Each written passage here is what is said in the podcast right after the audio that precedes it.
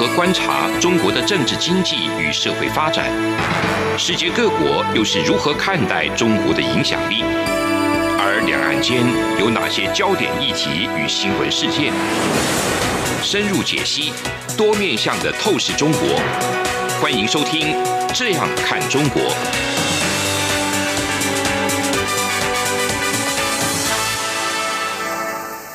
各位听众您好，我是主持人蔡明芳。您现在收听的是中央广播电台的《这样看中国》节目，蔡明芳时间。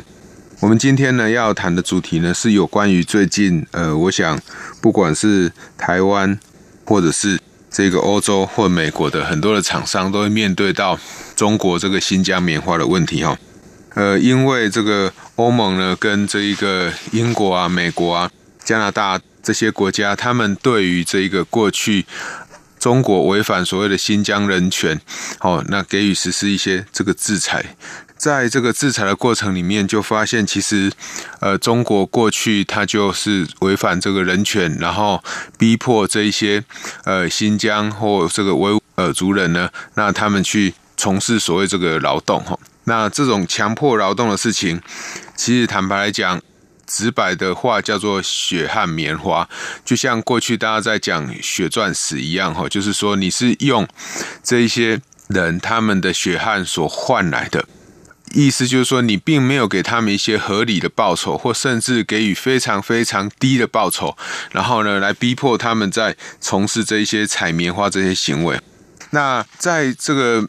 欧盟跟这个美国呢，他们这样的制裁动作的时候，当然呃就会引起许多艺人他们的一个表态哈。那因为害怕这个将来可能无法进去中国，所以包含台湾啊，呃有一些艺人啊，他们也是直接表态，他们挺新疆的棉花。他们这样的表态，它到底背后代表意义是什么？其实呃，我想没有什么好这个所代表的意义的，其实就是他们重视的。他们所谓的利益远大于说他的利益获取的来源是不是合法的，是不是用公平的贸易所获得的这一个手段。我们常常会看到，就是说以合法掩饰非法。所以以合法掩饰非法，在呃我们经济学，如果你要去解释的，就是说你在做的生意看起来都是正正当当的，但是你在获取这些生意这个商业利益的过程里面，你其实是去违法的。所谓的违法，就是说你去强迫劳动。那当然，你说在中国，中共说了就算是他的这个法律的原则。但是就世界贸易来讲，那世界贸易还是有一定的这个劳工的这些准则，必须要遵守哈。所以，我们今天呢，呃，特别希望来跟大家分享哈，就是说对于新疆棉花这件事情的一些看法哈。首先，我想第一个哈，大家当然会担心的是说。现在有许多国际的大品牌，但因为面对中国网友的这些抵制，所以他们有可能是不是在中国的市场就会不见了？那我想，包含阿迪达斯、Nike 啊、New Balance，还有 Burberry 英国的 Burberry 这一些一线的品牌呢，其实都已经被列为所谓的入华的这个名单哈，就是五入中国的这个名单。因为他们都表态不用这个新疆的这个棉花，这个对于中国的这个外交部的发言人华春莹来讲，他也提到了中国老百姓呢，不许哈这个外国人一边吃着中国饭，一边又砸了中国的碗，所以呃，他这样的表态，当然就是你如果要来吃我的。中国的饭，你就必须要捧着中国的碗，你还要维护它。这个就像我们台湾有一些艺人哈，那包含香港有一些艺人，像陈奕迅啊，像张钧甯啊这些艺人，他们在第一时间，他们就马上就表态，哦，就是说他们拒绝再继续帮 Adidas 代言。那你要拒绝拒绝使用棉花的新疆棉花的这一些品牌代言，那你的代价当然是什么？当然你就损失了代言费。那可能对于台湾许多消费者来讲，他还是可以在这个台湾的市场上活动。但是，呃，我想哈，如果他做这样的表态，其实他就是远远重视中国消费者的感受或中国市场的感受大于台湾的这个市场哈。第二件事情就是说，这样的一个网友的拒绝购买的行为呢，它到底会不会影响到这些品牌的生意？我说，呃，你如果真的要说影响的话，它当然一定会有影响，只是影响程度的高低其实不见得。是不是这一些品牌真的可以撑住？我刚刚讲到的，我们这个台湾、香港的这些艺人，那香港当然不用讲，香港已经算是就是中国的。那台湾的艺人去做这样的表态，我想对他们的影响，他们其实就是直接放弃了哈。某种程度，他就是只要有那边的市场就好了。但是有一些品牌呢，比如说像具有谈判力的这些品牌，我们刚刚讲的这个。台湾的艺人其实有点像我们在前几个礼拜所提到的凤梨啊。因为凤梨的农夫没有什么谈判的权利，所以他很容易成为任由中国政府宰割的这个对象。那台湾的艺人也是，因为你的市场大概就是台湾，不然就是中国的市场。中国的人口可能远比台湾来得多，所以你就会觉得说，那我干脆就是还是支持中国的市场。那台湾的市场呢，可有可无也没有关系哈。那如果说一些品牌比较好的这一些大品牌的厂商，他会不会受到？拒绝新疆呃使用新疆棉花的影响呢？这个可以分成两个层次来看哈。第一个部分就是说，他面对这个拒绝使用新疆的棉花，当然他的弊是什么？对他不好的就是会受到中国的网友的抵制，好，或受到中国部分消费者的这个拒买。但是呢，他。站出来捍卫所谓的劳动的价值或劳工合理的生产环境，其实它背后也会得到许多先进国家的一个支持。那我想，呃，你就必须要去衡量，说我到底在中国市场上，跟我在世界市场上，那我在哪一块的饼会比较大？那我想，之所以可以成为世界。重要的品牌，主流的品牌，即使大家在获取商业的利益里面，多多少少都还是有可能会有谈判力跟劳工资方之间相对大小的问题。那有可能劳方也有可能会受到一些伤害。但是整体而言，我想重视劳工的价值只会越来越高，这个趋势只会越来越强，而不会越来越弱。所以我会觉得说。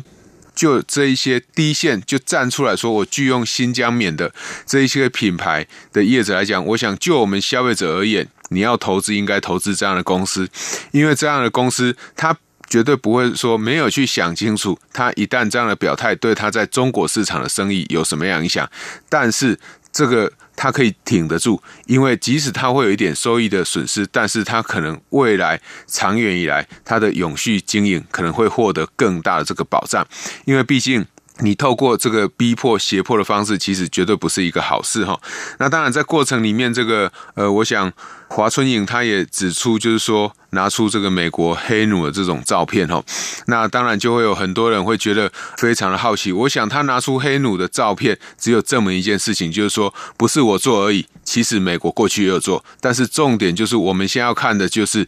中国真的有做了。那美国过去。对于黑奴的这个对待，当然他们过去已经有付出相当的代价。那随着他民主的进步，我想奥巴马总统他可以当选上美国的总统，就是一个在种族上大家相互尊重的一个非常具体的一个表现。哈，那在这一个厂商，就是我们看到他去拒用新疆棉花以后，未来他可能会对中国的这个经济。或许会产生什么样的影响呢？这个也是值得我们来进一步探讨的哈。那我想，这个强迫劳动这件事情，其实在过去常常发生。对于中国拥有它庞大的这一个劳动生产力的国家来讲，你有庞大劳动生产力，你本来就会有享受比其他国家相对便宜的工资，这个就是大家常常在讲中国所享受的人口红利哈。所以你本来就有这样的人口红利，其实你在跟人家竞争的时候，你已经取得相对的优势。那如果中国的政府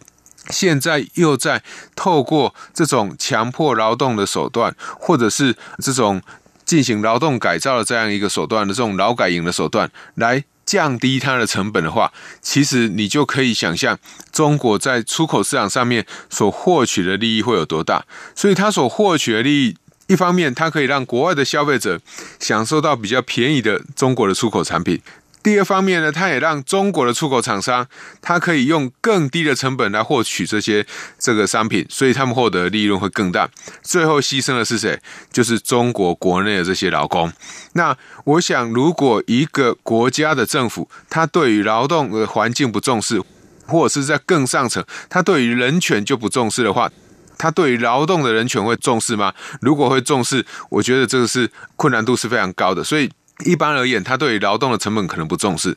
如果他对于劳动的环境不重视，他给予的劳动成本是低估的。那低估的目的是为了要让他自己本国的厂商获取更多的利益，为了要让他的本国厂商在出口市场上有更大的这个竞争力。不管是哪一个因素，这个都构成了川普总统，就是过去美国前总统川普他所指出中国进行不公平贸易手段的其中一项。我想包含这个劳。动的这个环境的问题，还有所谓环保的这个问题，还有这个不当的产业补贴，这些智慧财产权等等的这些问题，其实都是过去川普所指出来的。那现在在美国拜登总统上来以后，他对于呃新疆的这种新疆棉花不当劳动的问题，还有我想下一步我们在节目之中也提过的绿能的问题，是拜登总统他非常重视的一个议题，所以。中国在未来在进行跟美国的谈判上，我想还是要必须特别小心，也不容大家所想的那么乐观。说换了一个总统，是不是整个方向会改变？我想最新的这个消息，美国新的这种贸易代表呢，戴琪呢，他也这个直接再次的宣称，对于中国所课征的这个高关税是没有要降低。到目前为止都没有降低的这个可能。好，那至于欧盟的部分，我想欧盟虽然动作是比较慢的，但是我想还是可以给予一些肯定哦。因为过去我们在节目之中有提过所谓的欧洲跟中国之间的投资协定，那这个投资协定当然是要经过欧洲议会的审查才会生效，但是。过去欧盟的议会，他们是认为必须要严审，严审就是中国的人权问题。那现在呢，因为新疆棉花的事情爆出来以后，欧洲的议会是直接拒审，也就是说，即使你在行政单位、你在官方，你们签订了一个呃这样的一个初步的协议，但是议会呢，我是不允许。这个来审查的，那其实我觉得比较好的做法，应该是德国呢或欧盟呢，它在更之前就必须要先对于中国在新疆棉花的问题上面，它有没有去进行所谓的剥削劳动或强制劳动这样的一个问题，必须要先厘清，厘清了以后再来，呃，双方可以去洽签或洽商所谓的欧洲跟中国的一个欧盟跟中国的一个贸易协定哦。这样的一个顺序应该是比较好的，但是不管如何，我想重视环保、重视人权是欧盟可以领先全世界，包含美国来里面哈，最重要的普世价值是他们之所以可以在这个世界上会让人家尊敬很重要的原因哈，所以我们也非常期待，就是说未来德国不要只为了想到自己的汽车，不要只想到自己的一个工具机或者精密机械的这个出口，然后就一直不断的去跟中国交好哈。欧盟跟美国有什么样的一个出口的不同呢？因为大家都知道，美国的制造业外移的情况非常严重，所以美国在跟这个欧盟也好，在跟中国也好，或跟我们台湾也好，大家在贸易的时候，其实比较多的都是智慧财产权的贸易。但是呢，德国不一样，德国在贸易的商品，我想汽车、工具机、精密机械出口到中国还是非常的大宗，因为中国它是世界上非常重要的或世界的这个工厂，所以。就一个世界的工厂而言，我没有好的机器设备，我没有好的机台，我是没有办法生产出好的东西的。所以，任何一个国家，即便他到中国去设厂，他还是需要从德国去进口比较精密的这些仪器。那中国自己的红色供应链起来了，他也需要去从欧盟。从德国进口比较先进的这些设备，所以就造成德国呢，其实某种程度它对于中国的依赖程度也非常高。那因为这样的依赖程度，因为它无法去好好思考它经济利益获取的手段到底是不是好的，那使得欧盟可能在对于跟中国的态度。以及美国对于中国的态度应该会有不一致的地方，好，我想这个是我们未来要继续进一步去这个加强的哈。节目进行到这边，我们先休息一下。这里是中央广播电台的《这样看中国》节目，节目稍后回来。从两岸、国际、历史文化与财经等角度透视中国的《这样看中国》节目。每周一到周五晚间九点三十分到十点，在中央广播电台播出。如果您对《这样看中国》节目有任何收听想法或意见，欢迎寄信到台北市北安路五十五号，也可以透过电子邮件的方式。节目有两个信箱：二零二零 at rti 点 org 点 tw，或是二零二零零二零三 news at gmail.com。再次谢谢听众朋友们的收听与支持，请持续锁定每周一到周五晚间九点三十分到十点播出的《这样看中国》节目。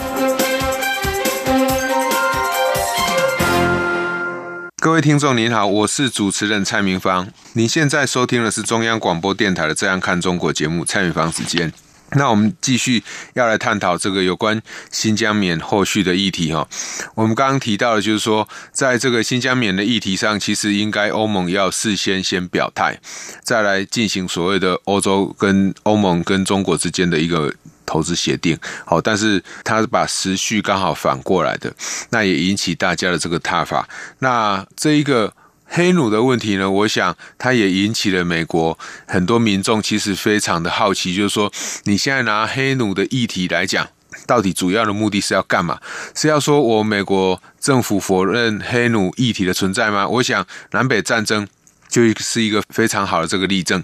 那你是要讲说我美国政府不重视这个，没有去好好反思所谓黑奴的议题吗？我想，过去美国在这一段时间里面，对于这个种族的一个努力，即便到现在，当然我们不可否认种族歧视的问题仍然存在，但是种族歧视这种东西，可能必须要好几代才会慢慢慢慢的这个消失。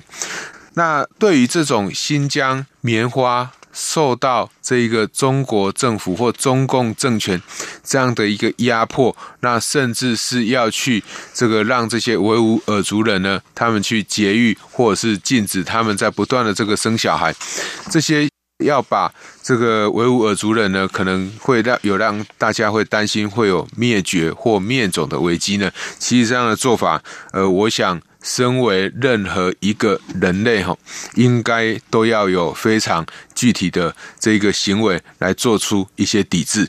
那我想，除了我刚刚讲到的这个，像 H&M 在之前他就已经决定不继续采购所谓的新疆棉了，Nike 或 Hugo Boss。那这些大品牌呢？那不管是欧洲的品牌，或者是美国的品牌，他们也都宣布他们不在这个使用这个新疆棉。倒是呢，像无印良品哈，这个中国的总部呢，他们还表示呢，他们并没有拒绝用新疆棉。他们仍然有大量的新疆棉在销售。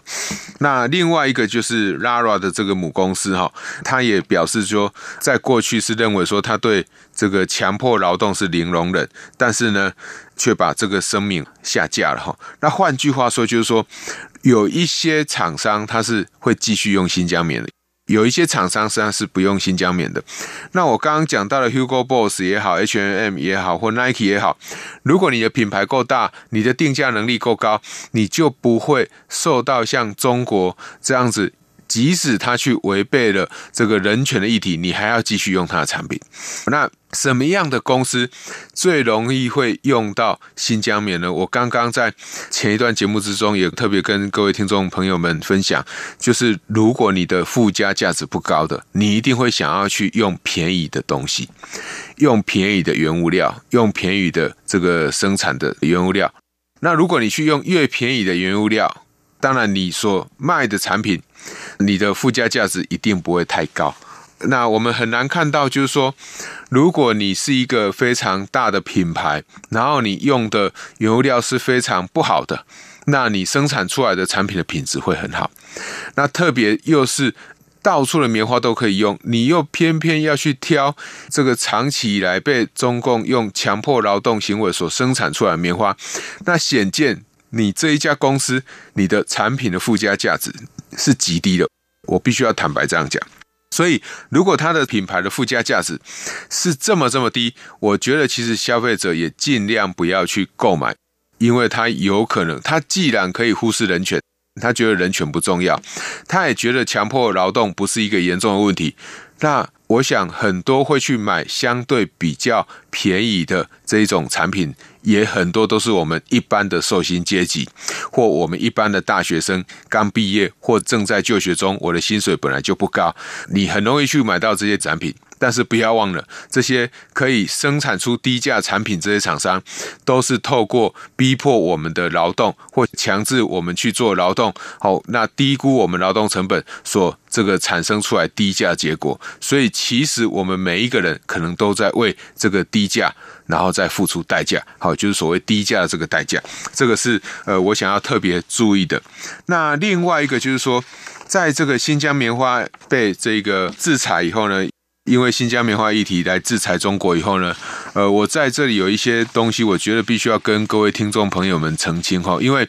有一些人他们就认为，就是说有部分的媒体他认为说，诶，这个就会对我们台湾的供应链产生一个好处哈。那所谓产生好处的意思就是说，那你现在这个有很多的产品呢，你不能从中国来生产的，你就必须要从这个台湾的供应链来生产，因为台湾的纺织技术算是非常不错的。但是这样的一个期待哈，到底会不会发生？我们必须要比较平心来看看这样的情况会不会发生。那会不会发生呢？其实有几个判断的标准。第一个，呃，我想新疆的棉花一旦被制裁以后，新疆棉花的产量应该会下来。或者是说，原来他还是会去使用新疆棉花的这一些生产者呢？他们因为新疆棉花被发现是有强迫劳动、血汗劳动的情况以后呢，他们就拒绝再继续使用新疆的棉花。因此，即使新疆的棉花的产量可以继续增加，但是呢，因为大家不用了，或者是它已经不在大家可以选择的这一个集合里面，这个就是说，呃，我当我要挑棉花的时候。中国的棉花已经被我排除在外，或中国的新疆棉花已经被我排除在外，因此在这个市场上，我可以挑的棉花就变少，我可以挑的棉花变少，但是我的需求一样大，意思是供给如果下降，但是需求不变，所以商品的价格一定会增加，所以呃，你可以预期棉花的价格会上涨，但是棉花的价格上涨。是不是就会对我们做一些一般的纺织业来讲，一定是好处？呃，很重要的前提必须要问，就是你有没有库存？如果你的库存很少，如果你的库存都是新疆的棉花，那也没有用。但是如果你的库存都是比如说来自于印度啊、印尼啊这些国家的一个棉花的库存，那我想国际棉花价格的上涨。当然，你就可以去享受到库存的一个利得，因为你有这个库存成本的这个节省哈。所以，我想这个是第一个大家去这个注意的。那第二件事情就是说，当我们看到整个供应链呢，特别是纺织的供应链受到这个影响的时候，那到底对台湾供应链的机会会是什么？哈，呃，我想就这一点来看的话，你必须要去厘清，就是说，你当你去关心新疆棉花被制裁以后，到底对台湾会不会有好处？那我想你必须要去看的，第一个，你在关心的这一些上市的公司，他们。到底是品牌厂商，还是他们只是世界品牌的供应链的一环？如果他是本身就是品牌的厂商，那你就必须要去看这个品牌的厂商他自己有没有宣布要去拒用这个新疆的棉花。那当然，大家在讲到国际供应链的移转，主要关心的还是整个国际的品牌，比如说不管是 Nike、Adidas，他们都会有衣服，会有鞋子。那衣服也会用到很多的这个纺纱这些棉花这些布料，或者是像 Hugo Boss 其他的这一些大品牌 H&M 这一些品牌呢。那过去我们台湾在跟这些品牌厂商结合的时候，这一些供应链的厂商，我说对供应链，我们台湾供应链会有什么好处？必须要从第一个，你所合作的品牌厂商，他有没有继续用新疆棉花？如果他继续用新疆棉花，那其实供应链也不会动。如果他继续用新疆棉花，那难道你就不用了吗？如果回到我们刚刚在讲的很多用新疆棉花的这些品牌，他们通常他们的附加价值不高。它附加价值如果不高的话，其实他会给他上游帮他生产的这些代工厂商可以赚取的利得也会相对比较不多。除非这些上游的厂商，当然如果有包含台湾厂商的时候也是一样，除非他们有技术有能力可以去生产别的品牌的产品，否则的话。当你下游继续使用这一个所谓的新疆棉的品牌，那对于上游来讲，其实他们还是被迫要用。第二个是说，如果你要透过工业移转，第一个，其实最重要的还是要触发消费者的一个拒买的运动、抵制的运动，哈，就是说，如果今天消费者他对于那一些全部支持使用新疆棉花的品牌，他都这个给予拒绝，那这个时候当然就可以使得其他拒用新疆棉花的国际品牌，这一些供应链业者就会得到一些好处。好，我想这个是非常肯定的。这个就像什么？就像如果我们台湾有一些艺人，那他去挺了新疆的这个棉花，就是支持他觉得血汗劳动不是一件严重的事情的话，其实如果说我们不听他们的歌了，你不看他们的电影了，或者是说你不看他们的广告了，诶，这一些广告厂商就会慢慢的移动，广告厂商就不会再找他们代言。不找他们代言，那其他支持这个拒用新疆棉花艺人，他们的产品，他们所代言的产品，他们拍的电影，他们这个录的歌，当然就会怎样？当然就有可能会有一些替代的效果。当然，重要的是他们演的戏还是要好看，他们做的产品、做的歌还是要好听，这个前提才可以。但是比较重要的是说，一旦这个新疆棉花拒用的这个浪潮。拒用的这个趋势越来越明显以后，其实对许多纺织业者来讲，他们在设厂的时候，可能就不会在离新疆很近，或者是就不会再设在中国里面，因为我不可能在新疆附近，在中国里面设了一个纺织工厂，然后我的棉花呢，全部由印度、由印尼来进口。如果我今天要用这个印度、印尼的这些棉花，我当然就是离产地越近越好，我可以及时的这个生产，对我厂商来讲才是好的这个事情。所以在这个部分呢，我们要谈的就是说，现在拒用新疆棉花这件事情，它有可能会加速纺织产业链的一个移动，但是它会不会让产业链就因此而受惠，那就要看你所使用的这一个棉花是不是。这个合作的品牌是不是要继续用这个新疆棉花，或者是他要拒用所谓的新疆棉花？我想这个是我们未来要持续观察的。呃，其实最后还是要跟各位听众朋友分享哈，就是说为什么这些艺人他们会去挺这个新疆的棉花？你要帮他们讲一句话，当然也可以，就是说他们的市场就是以中国，或中国就是他们最大的这个市场，所以他不挺他，不然要怎么办？那一样的道理哈，就是说我想。任何的产业也好，如果你过度集中于某一个市场，那这一个市场，特别是又刚好遇到像它是由中国共产党这种集权体制之下所领导的一个市场的话，那其实我想，不管任何人在这个市场里面做生意或经营自己的事业，都会是非常非常辛苦的，危机也是非常非常大的。我想，不管是从过去的观光客的事件，到后来这个凤梨。到现在这个新疆棉花，你都可以知道，过去有很多人不断的在吹捧中国市场是非常重要的。我们台湾离中国最近，没有道理，全世界都在往中国移动的时候，台湾不往中国移动，这样的一个想法可能过于，我不能说它有错，但是想法其实不够全面，因为都忽略了什么？都忽略了危机，只有看到机会，然后忽略了风险。这个其实，在经营事业上是非常糟糕的。就一般的这个人来讲，我可能事业不是很大，所以利润不会太大。但就大企业来讲，我想在设厂的时候还是要非常非常这个小心哈。以上就是今天中央广播电台《这样看中国》节目。今天节目探讨的是有关于新疆棉花以及后续纺织供应链的移转的议题。我是主持人蔡云芳，谢谢您的收听。有人形容二零二零年是台湾的 Parkes 元年，使用手机可随时随地收听的形式，滋养了听觉，丰富了视野。而你也加入了 Parkes 的行列了吗？央广新闻部制播的众多精彩节目，陆续在各大 Parkes 平台上架，包括《早安台湾》、《两岸 ING》、《这样看中国》、张正霖时间、蔡明芳时间，还有《这样看香港》、舍之岂能藏乎？想跟你聊聊天，以及港式大排档节目，通通随点随听。欢迎透过 Sound 声浪平台搜寻央广节目名称，就可以收听到精彩的央广新闻节目。快拿起手机，让我们在 Podcast 平台相见。